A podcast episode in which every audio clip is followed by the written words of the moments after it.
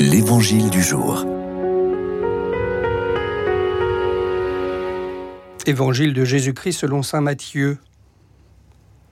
En ce temps-là, Jésus disait aux foules, Le royaume des cieux est comparable à un trésor caché dans un champ. L'homme qui l'a découvert le cache de nouveau.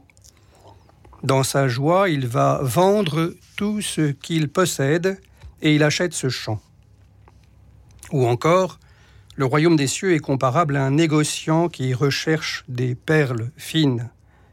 Ayant trouvé une perle de grande valeur, il va vendre tout ce qu'il possède et il achète la perle.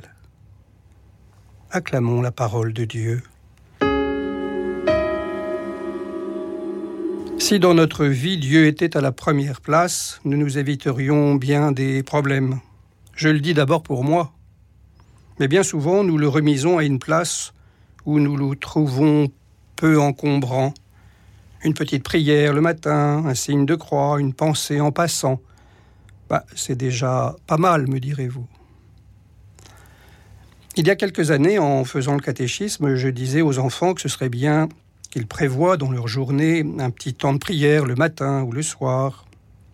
Alors une petite fille a pris son agenda qu'elle a ouvert elle l'a parcouru soigneusement, de jour en jour, puis elle s'est tournée vers moi et m'a dit Désolé, mais vraiment, je n'ai pas une minute à moi. Si Dieu est votre richesse, n'y mettrez-vous pas votre cœur, car là où est votre cœur, là est votre trésor.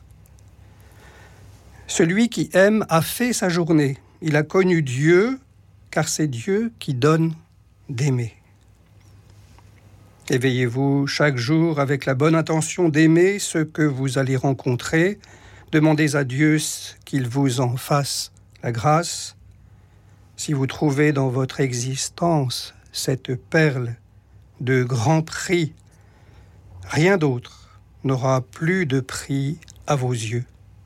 Et alors vous mettrez la bienveillance en toutes vos actions. En ces débuts du mois d'août, prions pour tous les jeunes qui participent à Lisbonne au JMJ et pour notre pape.